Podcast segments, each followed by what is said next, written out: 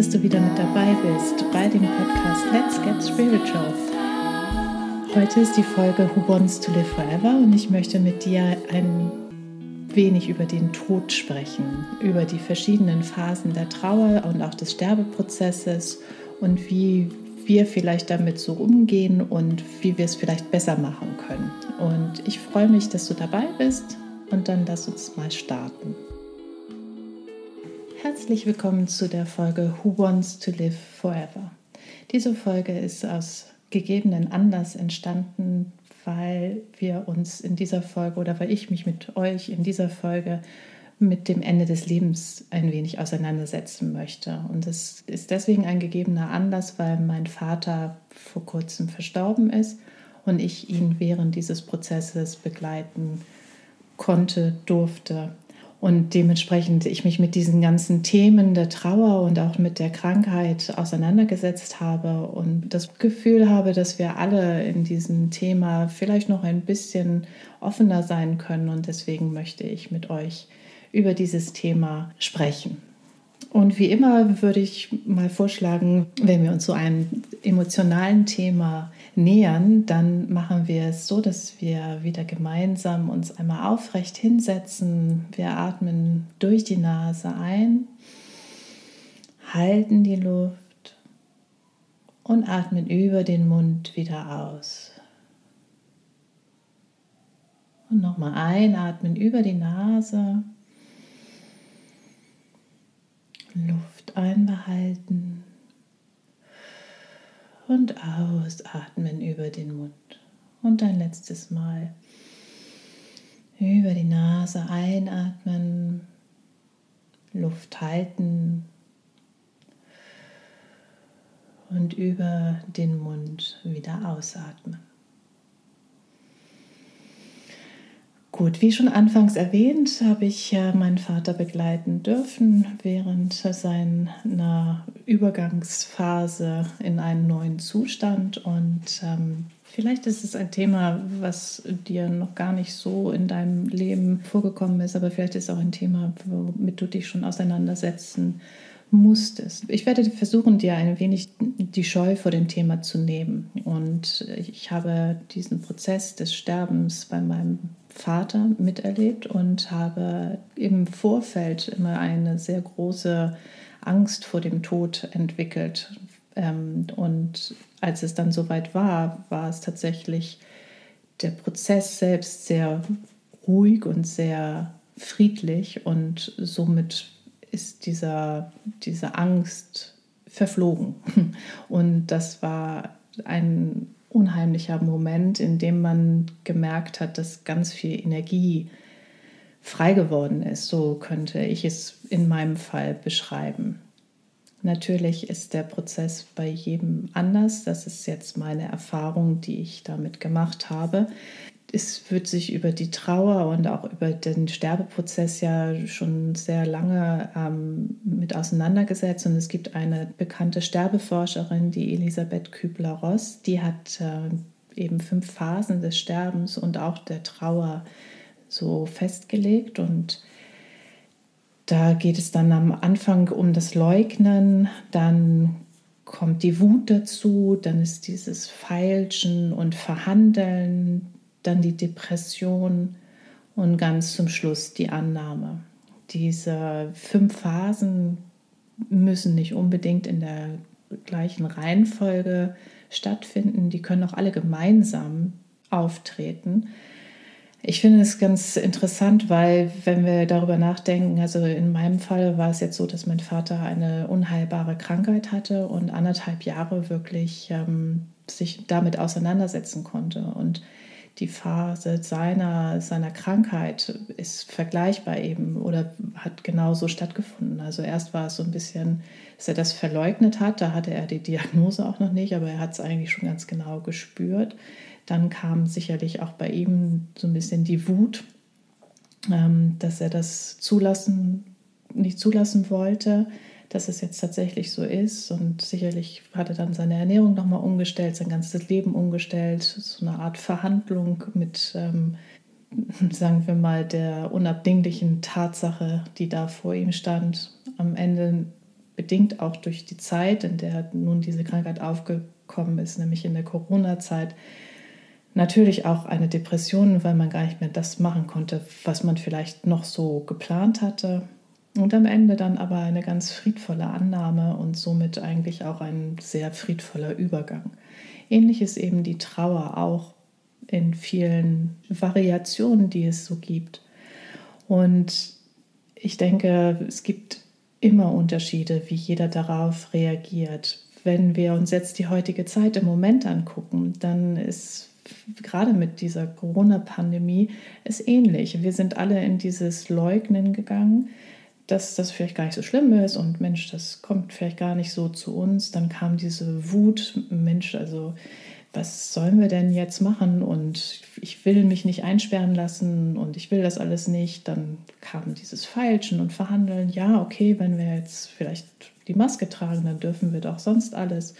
Und dann natürlich die Depression, das kennen wir irgendwie auch alle.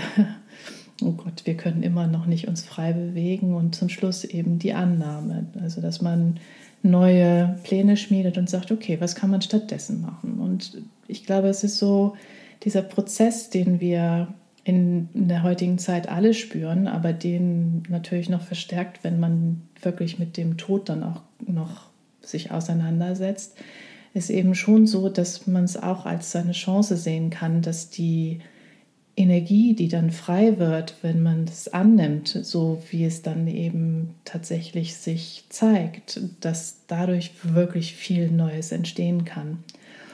Und für mich ist es tatsächlich so, in diesem Prozess des Loslassens von meinem Vater sind ganz neue Energien frei geworden, die auch dafür sorgen, dass wir jetzt hier gemeinsam meinem Podcast lauschen. Weil sonst hätte ich sicherlich nicht diesen Schub an Kreativität oder auch an, ähm, sagen wir mal, ja, Unterstützung auch erfahren. Also die Unterstützung kommt in diesem Falle tatsächlich auch durch diese Energie, die ich spüre. Und das ist etwas, was natürlich immer unterschiedlich wahrgenommen wird.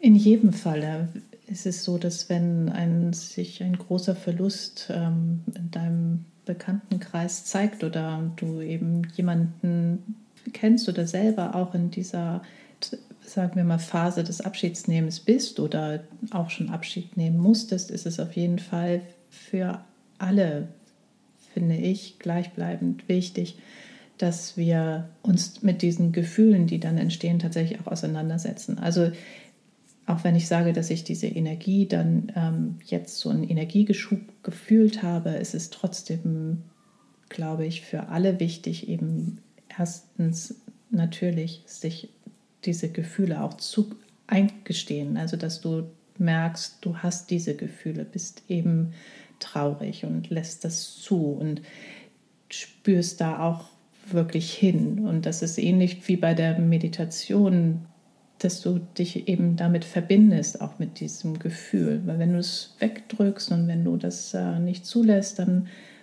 baut sich das eben immer etwas höher auf und kann dich wirklich beeinflussen.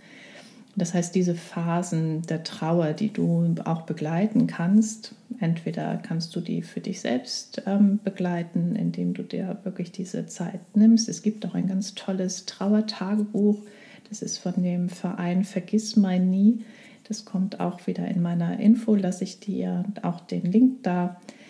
Das ist ein Trauertagebuch, das uns glaube ich, 40 Tage begleitet oder das dich 40 Tage begleitet und da kannst du, hast du Raum, um darüber nachzudenken, was dein Herz sagt, was dein Kopf sagt, wie es dir eigentlich geht. Das ist etwas, was ganz wichtig ist. Dann natürlich gibt es auch, ähm, im Moment kann man ja tatsächlich nicht sagen, man kann sich einer Gedenkgruppe oder einer, ja, einer Sterbebegleitungsgruppe anschließen. Das ist sehr schwierig aber es gibt es tatsächlich auch online, also für alle, die ähm, das Bedürfnis haben, eben auch zu reden. Das ist auch ein ganz großer Faktor. Es wird nicht so gerne von allen darüber geredet, weil es sich so, ja, so endgültig anhört. Und ich glaube, wir haben alle am Ende ein wenig Angst vor dem Tod. Nicht nur ein wenig. Ich kann nur sagen, was ich gemerkt habe, ich hatte eine wahnsinnige Angst vor dem Tod, habe ich ja schon erwähnt. Und diese Angst wurde mir genommen durch den Prozess selber, den ich dann erleben konnte. Und vielleicht ist das etwas, was uns alle inspirieren könnte. Wenn wir darüber nachdenken, was nach dem Tod passiert, gibt es ja auch verschiedene Dokumentationen, gerade auch aktuell auf Netflix, wie eben das Leben nach dem Tod weitergeht. Und ich finde es dann doch sehr tröstlich, dass gerade viele, die auch diese Nahtoderfahrung gemacht haben, im Grunde fast alles Gleiche erzählen, dass sie sich total geborgen fühlten und ganz ähm, ja, getragen und einfach fühlten, dass alles eins war und dass alles nicht mehr schwierig war, sondern alles sich ganz einfach einfühlte. Und ich finde, das ist ein sehr großartiger Trost. Ich wünsche mir mit dieser Folge, dass du die Scheu verlierst, zu sprechen über deine Gefühle, wenn es dich selbst betrifft, aber eben auch mit denjenigen, die durch diesen Prozess gehen, dass du vielleicht für dich auch noch mal so im Kopf behältst, dass es diese fünf Phasen gibt, dieses Leugnen, die Wut, das Falschen und Verhandeln, die Depression und auch die Annahme. Und das ist in diesen Phasen, kannst du sehr viel Unterstützung geben. Und es ist meistens, dass du zuhörst, das hilft schon mal sehr. Du kannst eben dir Gruppen raussuchen, die es online gibt. Oder du kannst auch dieses Trauertagebuch führen. Das sind alles kleine Hilfsmittel, um es dir vielleicht ein wenig leichter zu machen. Und ich hoffe, ich konnte dir das Thema ein wenig nahe bringen, ohne zu viel Scheu davor zu haben. Ich danke dir, dass du mit dabei warst und ich hoffe, ich konnte dir ein wenig Leichtigkeit in ein etwas schweres Thema bringen. Und ich wünsche dir, dass du einen Umgang findest, um das, was zu uns gehört, anzunehmen. Dann möchte ich gerne noch mit dir einmal tief einatmen über die Nase. Kurz den Atem halten und ausatmen über den Mund. Mögest du glücklich und zufrieden sein. Mögest du sicher und geborgen sein. Alles Liebe, deine Annette.